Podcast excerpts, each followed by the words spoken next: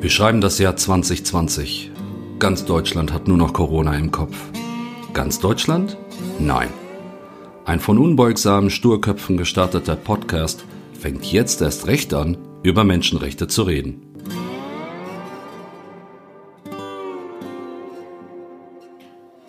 Hallo und herzlich willkommen zu unserer dritten Podcast-Folge. Ich, Marina, sitze hier mit Ahmad und ähm, erzählen euch heute über, über was reden wir eigentlich heute? Äh, wir werden heute über die erste Phase für mich in Deutschland, als ich nach Deutschland äh, kam. Und äh, wir werden dann, äh, ich werde es eigentlich erklären, äh, wie ist es von Null anzufangen und ganz neu anzufangen, neue Bekannte und neue, neue also Kontakte zu knüpfen und wie kann man neu, komplett neu anfangen. Also du bist nach Deutschland gekommen. Wir versetzen uns jetzt in die Lage, Ahmad, ein gut aussehender junger Mann, kommt nach Deutschland. Plötzlich er, befindet er sich in einer deutschen Umgebung. Da hört sich an wie Horror. Äh, plötzlich ist er alleine in Deutschland. Ahmad, Zombieland. Ahmad alleine in Deutschland. Mit Deutschen unterwegs. So ist das. äh, na gut, ich kam, ich bin mit meinem Bruder und äh, äh, Cousin. Wir sind zusammen von Syrien abgereist nach Deutschland und wir sind zu dritt in Fulda.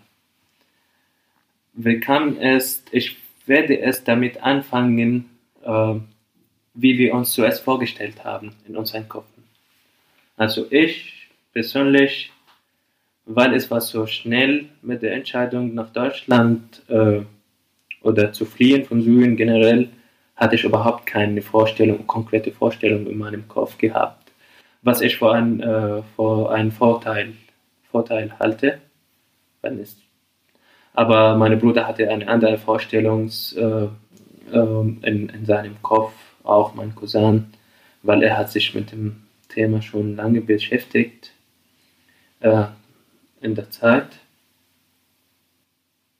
Genau, und das hat mir eigentlich mehr geholfen, die aktuelle Situation oder die damalige Situation äh, zu akzeptieren und dann weiterzumachen.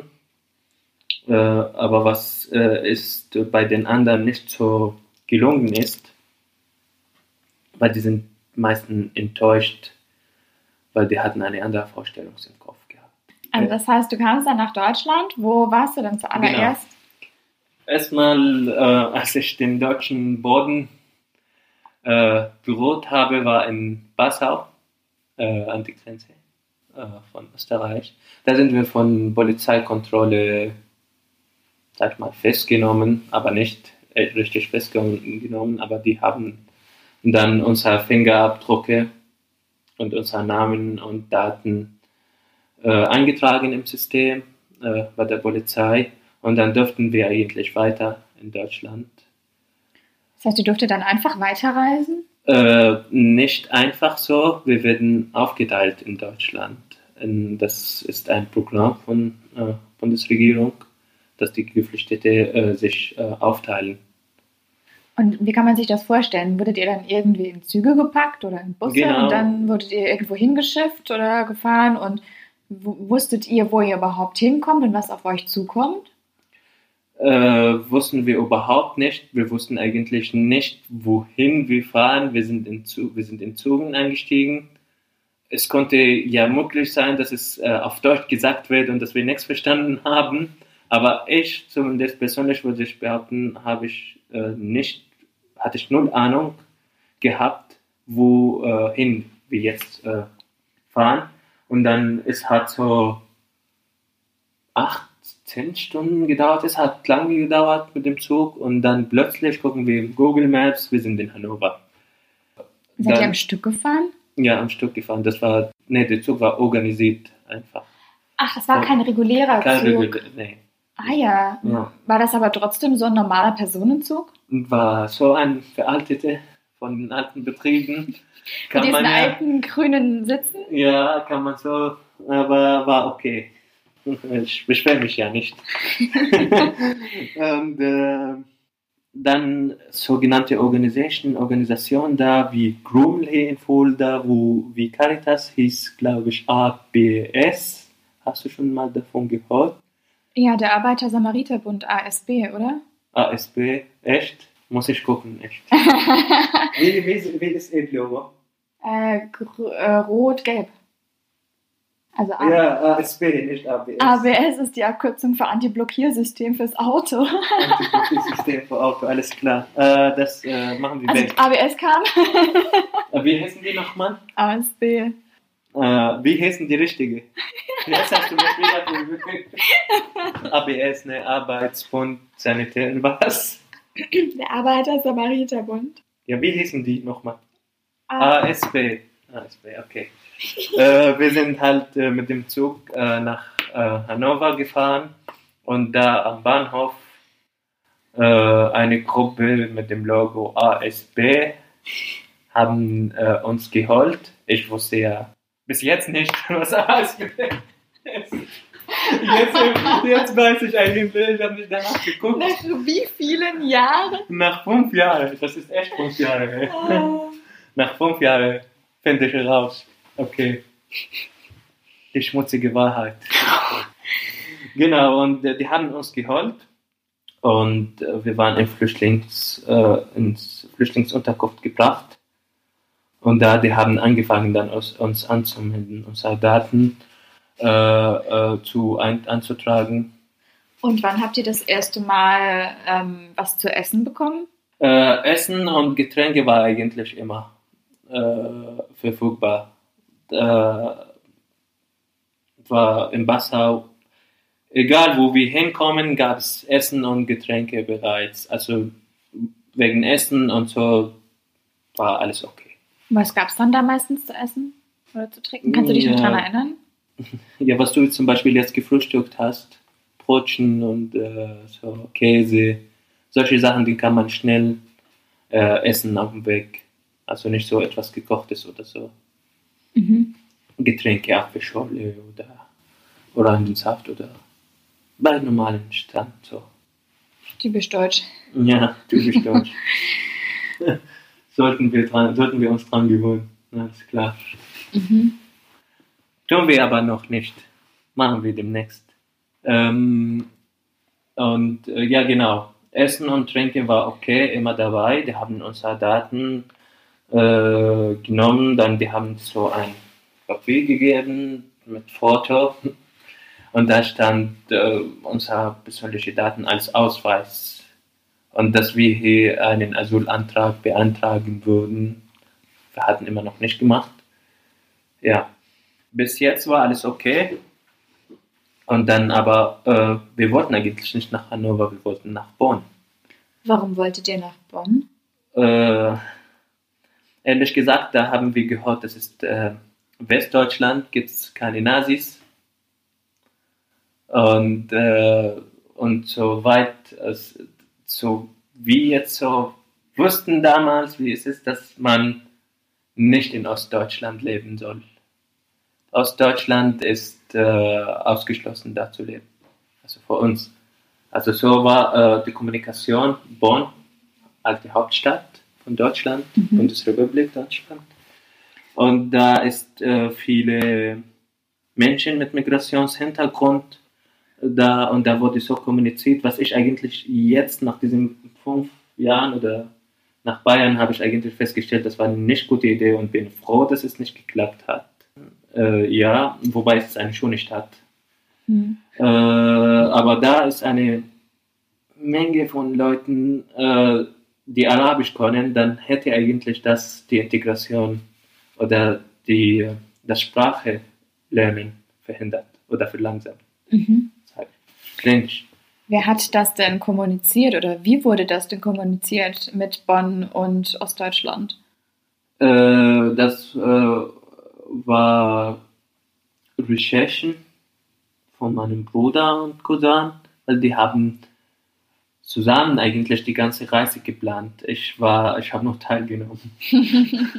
So Teilnehmerurkunde bekommen. Ich bin Teilnehmer, ja. Ich habe gar nicht geplant, die beide haben es geplant und da hatten die Kontakt mit äh, äh, vielen Leuten, die früher kamen, die haben sich umgehört bei den anderen und dann haben dieses äh, Ergebnis festgestellt, Bonn oder generell west wie möglich gehen.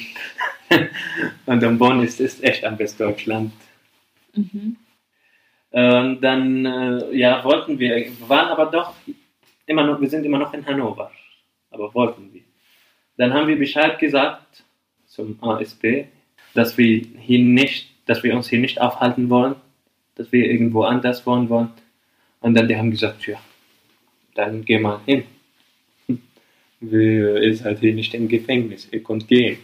Mhm. Dann haben wir ein, Ta ein Taxi gebucht von Hannover nach Bonn.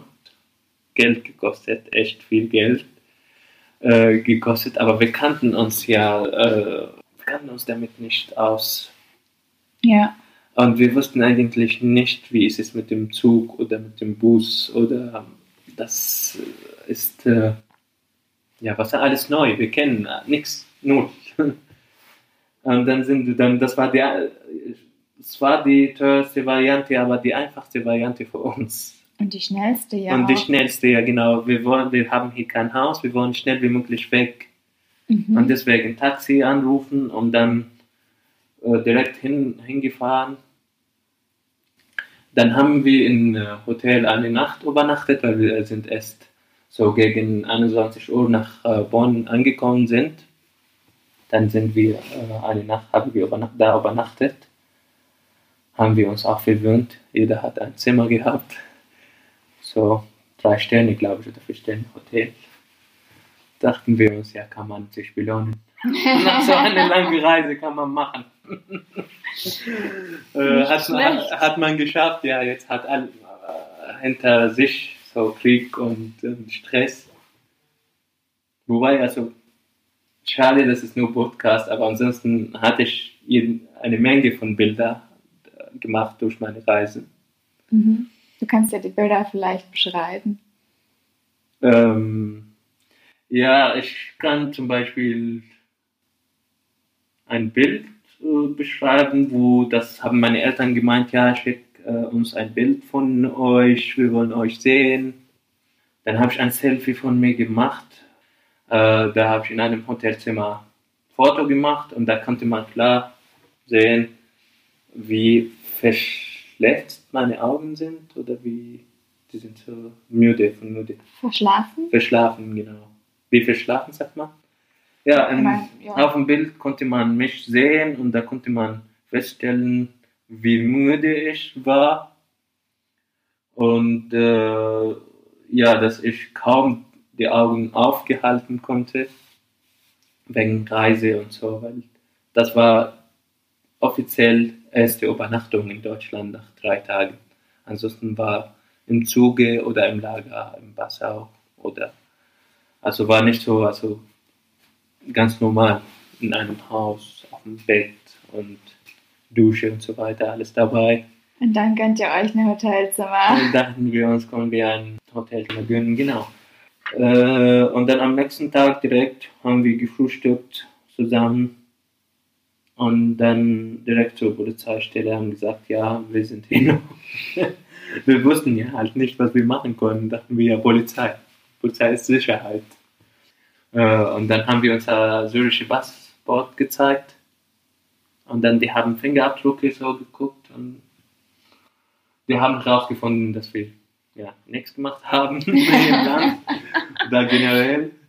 Und dann die haben uns äh, in Verbindung gesetzt mit einem, der ist eigentlich verantwortlich von BAMF. Weißt du, was BAMF ist? Bundesamt für Migrations- und äh, Flüchtlinge.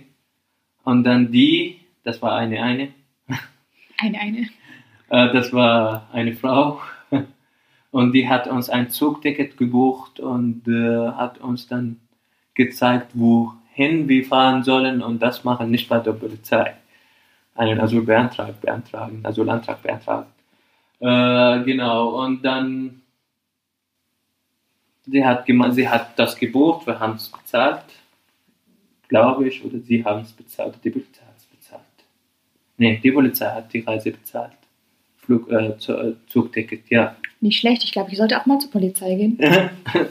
Kannst du gerne machen. Äh, nicht schlecht, ja. Ich, gehst du hin? Ich nicht Deutsch. Zug, Zug, Zug nach Allgäu, bitte. Ich würde gerne meinen Urlaub mit. Übernachtungsmöglichkeit. Oh, drei Sterne Hotel, bitte. Ich nicht Deutsch, ne? Ich? Allgäu, du Das kann, man alles, bezahlen. das kann man später als Abtext nehmen. Oder? äh, genau, und dann den Bild mit dem. Sie hat gemeint, ja, da, um, da umsteigen und da bis hinfahren und bis dahin und so. Wir auf Deutsch geklärt und wir sind. Ah, hm, ah, wir haben nichts verstanden, aber wir haben nur Ja gesagt. äh, und dann, wir sind doch eigentlich falsch gefahren. Wir haben die Zugstation eigentlich vermisst. Verpasst. Verpasst, ja, genau. Wo hättet ihr denn hinfahren sollen? Äh, Ingelheim. Ingelheim? Ingelheim. Wo liegt das? Irgendwo im Nordwestfalen, Westfalen, glaube ich, in der Nähe von Dortmund. Ingelheim oder in der Nähe von Gießen. Aber Ingelheim, das ist immer noch mir im Kopf. Kann ich mal nachgucken. Und warum hättet ihr da hinfahren sollen? Weil da ein Aufnahmelager war? Da ist eine große Aufnahmelager war.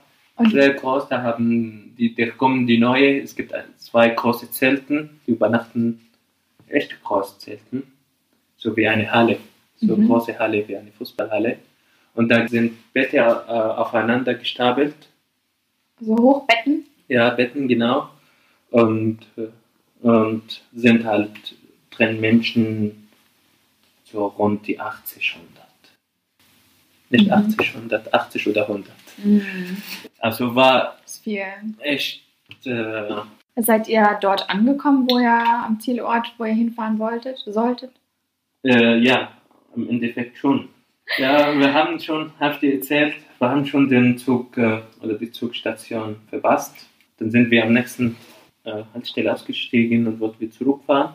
Dann haben wir wieder verpasst, weil, ja, weiß ich nicht, ist man halt äh, unter Stress und alles neu und weiß ich nicht.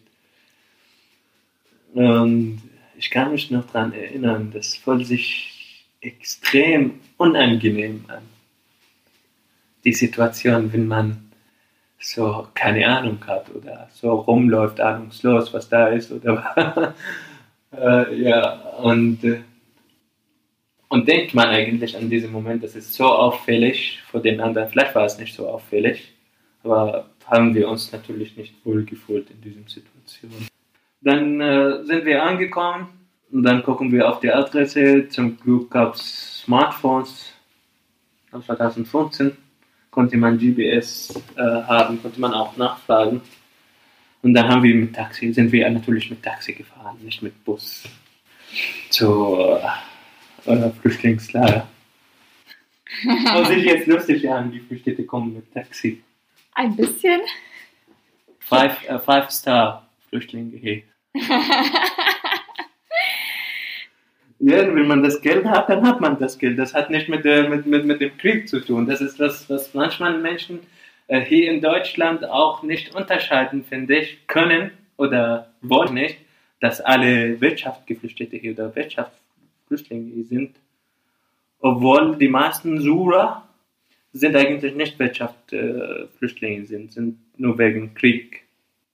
Und äh, ich kenne viele, die ihre äh, Arbeit da und ihr Haus alles verkauft haben. Da haben Ka- Kapital äh, gehabt und dann die sind nach Deutschland gekommen. Die konnten hier was starten, eigentlich ein kleines Projekt oder so.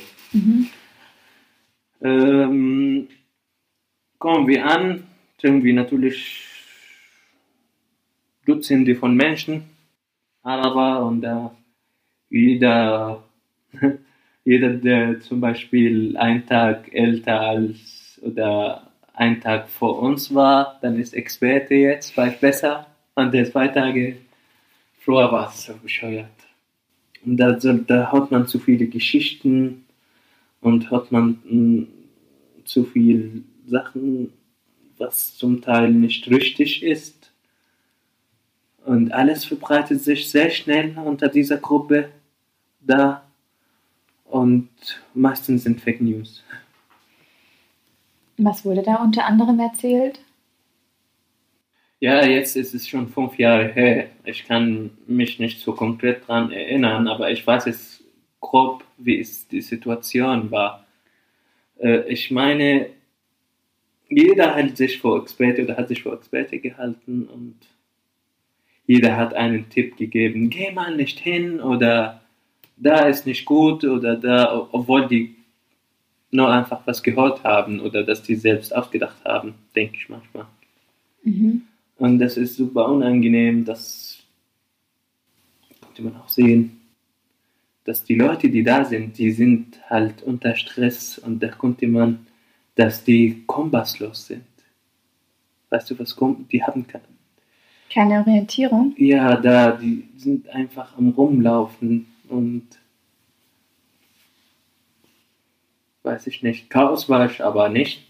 Chaos war, war es nicht. War irgend, gab es irgendwie Ordnung aber ich meine von Menschen als Mensch, vom Gedanken, nicht vom Verhalten. Konnte man sehen, wie die Menschen rumlaufen und nachdenken oder die meisten waren am Telefon ähm, äh, mit, mit den Eltern in Syrien, ja, wir haben es geschafft, äh, wie geht's euch? Und die anderen äh, sind halt am Weinen, ja, freut uns, aber es ist schade, ihr seid weg. Konnte man das tagtäglich erleben und sehen, ist man halt nur unter dauerhafte emotionale Stress. Selbst in diesem Flüchtlingslager? Ja. Wurde da der Druck eher von außen gegeben oder hatte man den selber gemacht, diesen Stress? Hier kommt, hier, natürlich äh, macht man zum Teil selber, aber zum großen Teil die neue Situation eigentlich ist Grund.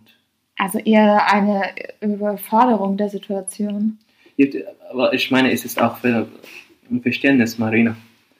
Kommen Menschen, äh, fliehen Menschen von einem Krieg, die lassen die Hälfte der Familie da und die Hälfte kommt. Mhm. Und äh, hat man äh, durch den Krieg alles verloren, Haus, Familie, Freunde oder, oder zum Teil was verloren oder was erlebt zumindest, wenn, wenn äh, diejenigen nicht äh, etwas äh, nicht, nicht persönlich etwas passiert ist, aber die haben bestimmt was gesehen vom Krieg. Wir haben es alle mitbekommen, Sura. Und dann aus dieser Situation erstmal von Syrien, erstmal, das läuft so wie, wie ein Videogame-Spiel, wie Levels. Jetzt ist es, es ist Ziel aus, aus Syrien weg. Mhm. Und dann sind wir die Türkei jetzt. Was machen wir? Also das heißt, die meisten haben nicht so weit gedacht, äh, was die da machen, wenn die nach Deutschland ankommen. Und deswegen konnte ich dies, dieses Orientierungslosigkeit merken.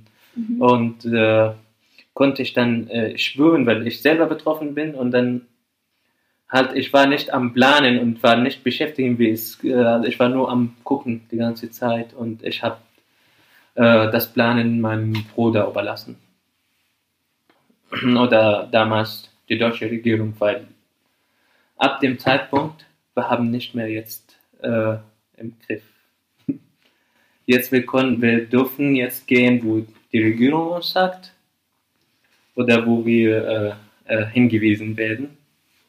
Und dann Gießen war erstmal, haben da eine Nacht übernachtet und dann ganz so Ausweis stand äh, Zeltlager Fulda. Also habe ich auch nicht verstanden, was bedeutet Zelt und Lager und Fulda. Habe ich, haben wir gegoogelt, Zeltlager ist Zeltlager, Fulda ist eine Stadt mitten in Deutschland. Gut, ich war nach Fulda, mein Bruder auch, mein Cousin nicht bekannt noch. Und dann er war in Gießen und kam das Auto und die haben gemeint, Ahmed Bayern, Mohammed Bayern jetzt einsteigen und nach Fulda fahren. Wir haben ihn gesagt, wir sollen zumindest auf ihn warten. Nein, jetzt fahren. Also vielleicht jetzt wird er irgendwo anders äh, hingewiesen und dann ist er halt getrennt, ist es so. Und dann haben gesagt, nee, wir sind Familie, wir bleiben zusammen. Und dann die haben dann äh, mein Cousin mit aufgenommen, dann durfte er mitkommen. Wie schön und wie nett auch. Ähm, Wer hat das dann entschieden, dass er dann doch mit darf? Wir haben den neuen Asylantrag eigentlich beantragt dass mein Bruder, der Älteste, ist zuständig und dass wir und mein Cousin und ich, die Jüngste, sind halt unter ihm so, dass er ja sowas. Genau. Und deswegen durfte mein Cousin mitkommen, durften wir zu dritt bleiben. Und dann ab nach Fulda. Ja, bin gespannt, was Fulda ist. ah, wir fahren so gegen 20 Uhr so im Winter, das war nachts. Dann kommen wir an beim äh, Landkreis Fulda. Kennst du noch Wurststraße, wo das ist zur Uni? Da gab es die Ausländerbehörde. Mhm. Und äh, eigentlich gibt es irgendwas von Amt Fulda, Landkreis Fulda, irgendwas, weiß ich nicht, noch nicht. Glaube ich, wo die deutsche Reisepässe beantragen. Mhm. Oder sowas. Ich weiß es nicht ganz genau, aber so ein großes Gebäude, sah gut aus, mit vielen Räumen. Dachten wir, hey, oh hey, werden wir übernachten? Niemals. Und äh, manche haben gedacht, ja, wir sind jetzt nach Hause angekommen. Aber wir sind erst abends, so 20 Uhr oder 22 Uhr, so um die Richtung, in Ausländerbehörde gekommen und da waren Mitarbeiter da nachts. Damals, die haben so gearbeitet, weil das war Ausnahmesituation. Mhm. Kann die Respekt von uns bekommen. Dankeschön. ähm, und dann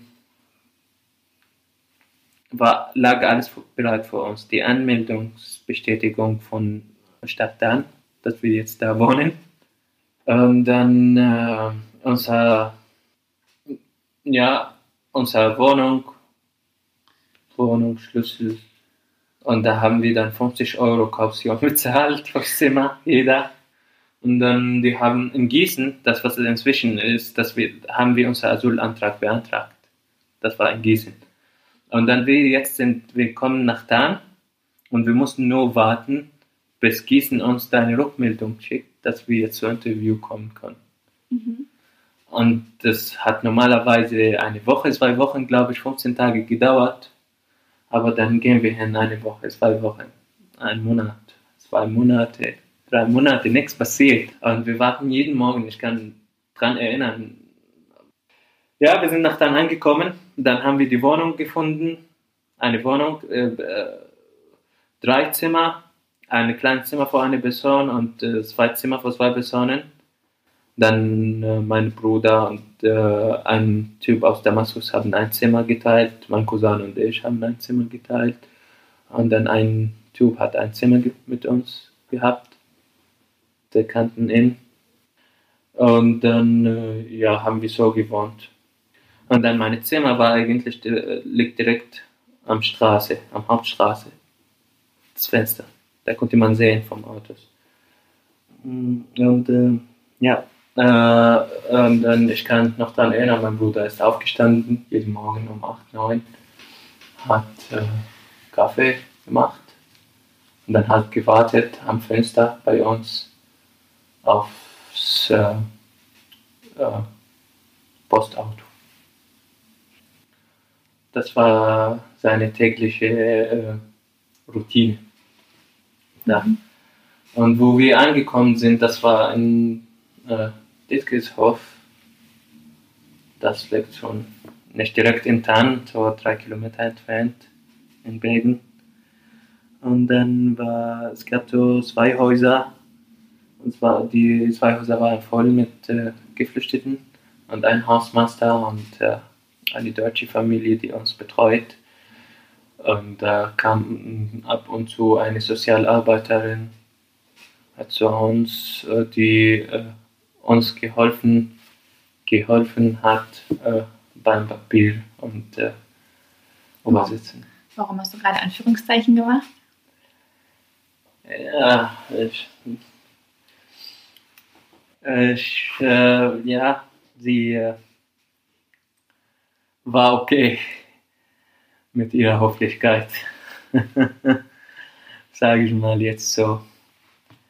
Gut, der Hausmeister war okay auch, aber die deutsche Familie war super. Ich werde die nicht vergessen. Die haben das von Herzen gemacht. Die Frau ist äh, Silvia. Ja, die haben uns geholfen. Dann, wir haben ein paar Monate gewartet. Vier, fünf, sechs und nichts passiert. 2015 bis März 2016.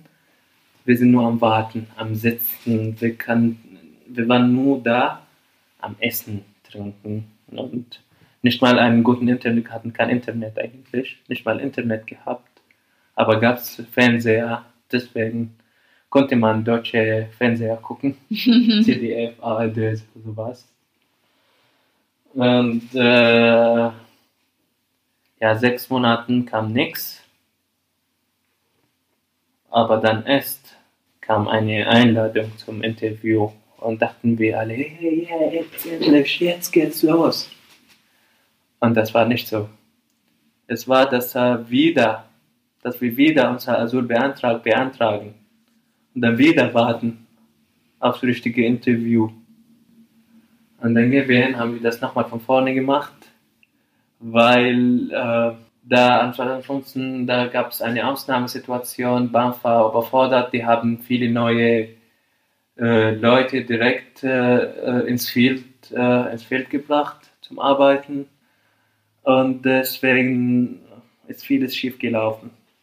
Und da kam, gehen wir hin und dann gibt es neue Gesetze. Aber jetzt gibt, heißt es nicht ein Interview und dann nach einem Monat so maximal kriegt man einen Aufenthaltstitel vor drei Jahren oder eine Ablehnung. Das war klare Regeln. Nee, jetzt gibt es so einen Zwischenfeld, Mittelfeld. Ein Jahr subsidiärer Schutz wurde dann zwei Jahre verlängert und jedes zwei Jahre wurde geguckt, wie die Situation in der Heimatland ist und äh, wieder bewertet. Und wenn es gut ist, dann fängt man mit der Abschiebung so. Oder dann, wenn es nicht, dann wird es verlängert, zwei Jahre. Und äh, ja, haben wir zuerst gesagt. Und dann haben die gesagt, ja, aber ein Jahr oder drei Jahre ist es okay, jetzt, also die Leute, bei BAMF. Es ist okay, jetzt eigentlich nach fünf Jahren äh, kann jeder die Niederlassungserlaubnis beantragen, egal ob du ein Jahr oder drei Jahre hast. Aber das ist, stimmt nicht, das ist falsch. Das war falsche Informa äh, Information. Vom BAMF? Ich weiß nicht vom BAMF oder von den Leuten, die da gearbeitet haben, die das richtig, weil beim Aufenthaltstitel es gibt andere Voraussetzungen. Ich muss jetzt äh, nicht äh, detailliert eingehen. Und dann warten wir April, aber ja gut, zum Glück dürfen wir jetzt ab jetzt, ab April Deutschkurse besuchen. Für mich, ich dachte mir, ja, jetzt darf ich die Chance nicht mehr verpassen. Ich fange jetzt direkt an äh, mit dem Deutschkurs, egal ob es so lange dauert, weil mit dem Verkehrsmittel ist es fast unmöglich nach dann. Und dann nach Fulda zu fahren jeden Tag. Das heißt, du hast in Tann gewohnt und der Deutschkurs war in Fulda? War in Fulda. Wie lange hast du gebraucht, um da hinzufahren? Eine Stunde 45 Minuten hin und eine Stunde 50 Minuten zurück, maximal, ja. Und wie lange war der Deutschkurs? Also wie lange, wie viele Stunden war das? War von 8 Uhr bis 12 Uhr. Muss ich dann um 5 Uhr, äh, dann bin ich eine Stunde hier früher, weil es gibt keinen Bus um 8 Uhr. Mhm. man früher mit den mit den Schulklassen und kriegt man keinen Platz zum Sitzen, ist so eng, kann, kann, kann, kann man kaum atmen und ich bin kein großer Fan von engen Plätzen. Ich mag es nicht so. Und dann um 5 Uhr so aufstehen, da haben wir die, was äh, Licht immer verspiegelt. Dieses, äh, was die Mitarbeiter oder was die am Baustellen tragen, wenn die nachts arbeiten. Die, die Reflektoren. Reflektoren, genau, Reflektoren. Ja, da mussten die tragen, weil es gab keinen Bürgerstein. Mhm. Und da ist eine äh, Bundesstraße, wo es LKWs ist. Und, äh, und da seid ihr drüber gelaufen? Und wir mussten immer laufen und wir tragen die Reflektoren. Ja, diese Warnwesten? Genau, und dann, wenn wir merken, dass es einer kommt, dann im Wald verstehen wir uns so ein bisschen. Und dann laufen wir weiter nach Tann und dann zur Bushaltestelle und dann mit dem Bushaltestelle und dann mit dem Bus direkt nach Fulda. Eine Stunde. So. Aber der Bus. Ist, er fährt nicht so geradeaus. Er, er, so hoch runter die ganze Zeit. Wenn man was gegessen hat, dann muss kotzen. Oh nein. Äh, ja, aber dann damals dachte ich mir, okay, okay, es ist nicht wie erwartet, aber okay. Das war immer mein äh, Anspruch. Wir sind nicht im Paradies. Überall gibt es Herausforderungen und nicht jeder oder niemand kriegt alles easy peasy. Es gibt auch so einen schönen deutschen Spruch, das heißt, das Leben ist kein Ponyhof. Oder das Leben kein Ponyhof. Wobei manchmal. Manchmal ist es schon ein Ponyhof. Echt. Und dann habe ich gedacht, ja, muss ich machen. Ansonsten werde ich die Sprache nicht lernen, werde ich nur in diesem dreckigen äh, Situation immer feststecken. Äh, dann äh, bin ich hin und her mit einem äh, Kumpel. Eigentlich, äh, er hat so eine große Rolle bei mir gespielt, weil er hat mir geholfen, auch immer Energie zu haben. Wir sind zusammen jeden Tag nach Fulda gefahren. Wir haben denselben Deutschkurs besucht. Wir haben zusammen gelernt, zurückgelaufen. Und äh, er hat mich inspiriert eigentlich. Und, ähm, aber wie, nur wir beide haben wir das gemacht. Die anderen Mitbewohner und ich gebe denen recht, die haben gesagt, es ist unmöglich, unmachbar, so, so eine Reise jeden Tag zu machen. Erstmal, erstmal eine Wohnung finden in der Nähe irgendwo und dann direkt starten mit dem Leben. Aber ich äh, dachte ich, nein, kann man jetzt anfangen und dann alles kommt mit der Zeit. Wenn man, wenn man eine Wohnung findet, wäre schon, dann kann umziehen und weitermachen. Was der Fall ist, dass ich eigentlich die Wohnung durch den Deutschkurs gefunden habe. Also hätten, hätte ich den Deutschkurs nicht besucht, hätte ich keine Wohnung gefunden. Mhm, ja, das funktioniert. Äh, einer von den Teilnehmern kommt aus Frankreich, mit dem habe ich noch Kontakt bis jetzt und äh, äh, meinte seine, wer ist das, Schwiegermutter, sagt man? Äh, ja, hat, ist eigentlich, äh, hat Wohnungen, das ist ihre Arbeit. Sie ist Maklerin. Nee, nicht Maklerin. Ge- Sie haben einfach Gebäude, sind reich, Mhm. nicht Maklerin. Ja, und die meinten, die haben eine Wohnung äh, frei, aber das ist eine Zimmerwohnung in Hohenfeld. Und da dachte ich mit meinem Bruder, ja, okay. Mein Cousin hat gesagt, er wollte alleine wohnen. Genau, und dann haben wir dieses Zimmer, mein Bruder und ich, gemietet in Hohenfeld ab Dezember 2006. Aber warum wir diese Wohnung ausgerechnet äh, mieten durften, weil ich nach einem Jahr eine Antwort vom BAF bekommen habe. Ich habe Aufenthaltstitel bekommen, ein Jahr. Subsidienschutz. Mhm. Ja, scheiße, aber okay. Was hättest du dir denn gewünscht? Ich habe mir gar nicht gewünscht, ehrlich gesagt. In dem Moment, in, in der Situation, ich war so, wenn ich auf eine Sache konzentriert bin, dann bin ich nur auf, auf eine Sache konzentriert, konzentriert. Also das heißt, ich habe nicht so jeden Tag stundenlang im Internet recherchiert und geguckt, jetzt was das ist und was das ist und wie macht man das. Ich habe, ja, es ist gut, das zu machen und sich zu informieren und sich zu belesen, das ist gut. Aber ich habe mir keine Sorgen gemacht, keinen Stress gemacht und habe mich, mich nur auf Deutsch lernen konzentriert. Und äh, ja, und dann, äh, ja, war okay, war für mich ja, keine, keine Reaction. Okay, Aufenthaltswohnung.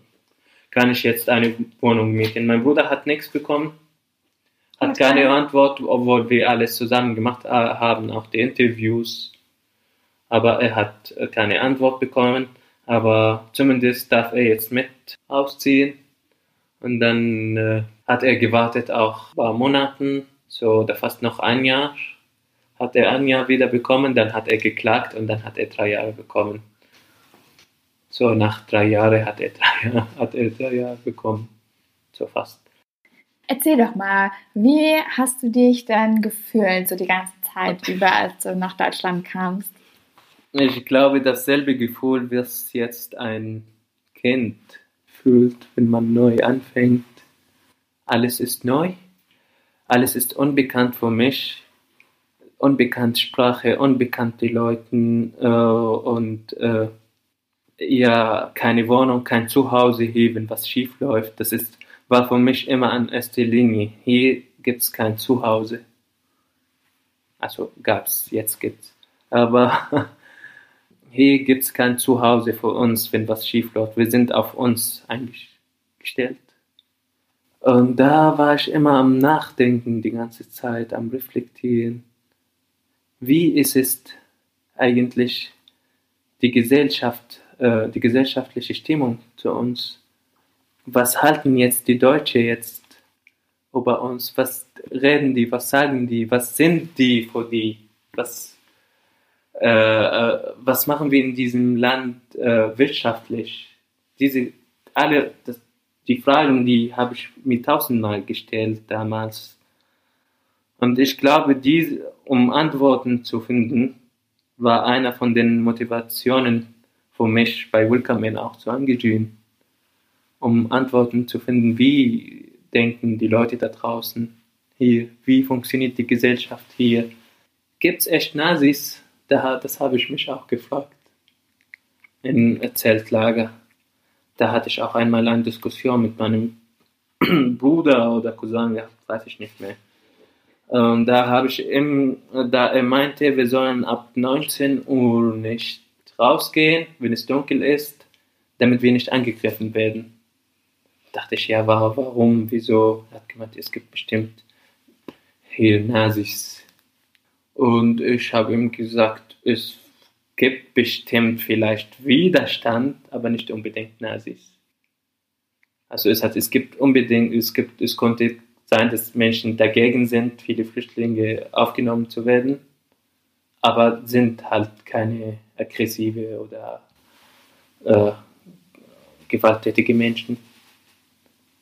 Oder halt keine Gewalt, keine Gewalt.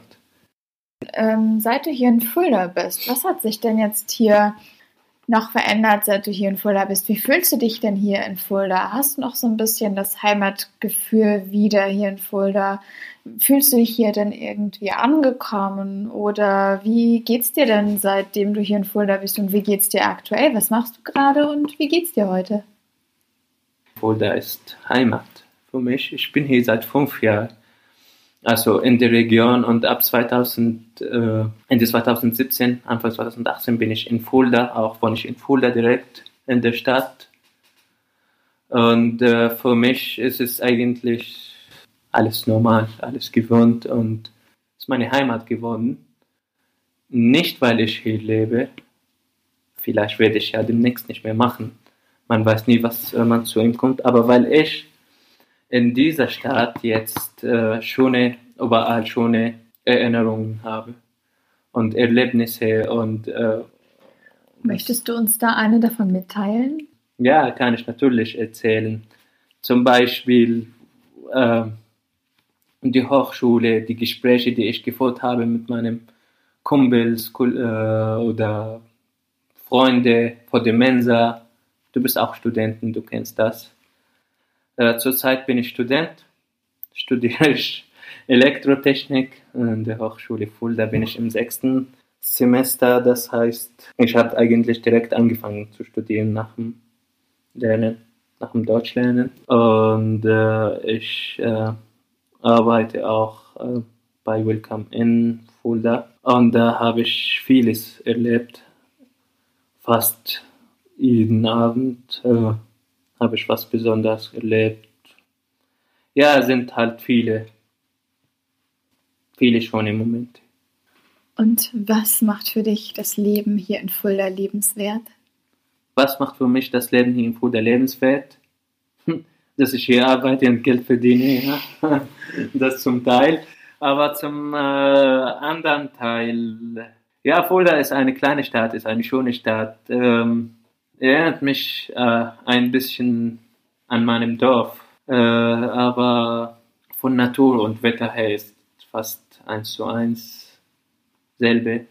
Ähm, aber was äh, für mich das Leben in Fulda lebenswert gemacht hat, sage ich mal, warum ich in Fulda geblieben bin, ist eigentlich einer von den Faktoren äh, Welcome In, weil ich konnte durch diesen Verein, diese Organisation viele Menschen kennenlernen, unterschiedliche Menschen kennenlernen, konnte Erfahrungen sammeln, konnte aufwachsen, größer werden. Ja, ich kam hier als äh, ich 18, ich war 18, als ich nach Deutschland angekommen bin. Und jetzt 23. Und das, dass die Zeit hier, die ich hier verbracht habe, das ist Gold wert. Das, was Fulda für mich jetzt lebenswert macht. Was möchtest du denn den Zuhörern noch mitgeben? Äh, offen sein ist es nicht eine einfache Sache, dass man offen gegenüber allen anderen. Das ist schon eine Herausforderung. Aber wenn man die Wille hat, was zu machen, das oder das zu machen, dann muss auf paar Sachen aufpassen, die ich äh, für wichtig halte. Ich finde es, man soll die anderen verstehen, auch vor allem Geflüchtete, nicht nur sprachlich, sondern auch von was die ähm, wirklich meinen.